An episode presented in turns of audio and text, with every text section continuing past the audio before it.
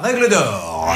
Et tout de suite, la règle rousse avec Anne-Claire Moser. Déjà, juste une première question. Lui, il se moque de savoir s'il l'a acheté au bus toulousain ou pas. C'est l'intermédiaire le seul. Maintenant, l'intermédiaire a du retard. Est-ce qu'il a le droit de dire Ok, j'ai du retard, je ne t'ai pas livré ton bus en temps et en heure, mais pour autant, tu n'annules pas le contrat. Alors non, il a absolument pas le droit à partir du moment, enfin, euh, où, comment dirais-je, où Cyril a, je l'ai sous les yeux, annulé sa commande le 27 décembre, commande qui avait été passée, j'ai la facture pro forma sous les yeux le 25 novembre et qui prévoyait une livraison après que le prix a été réglé.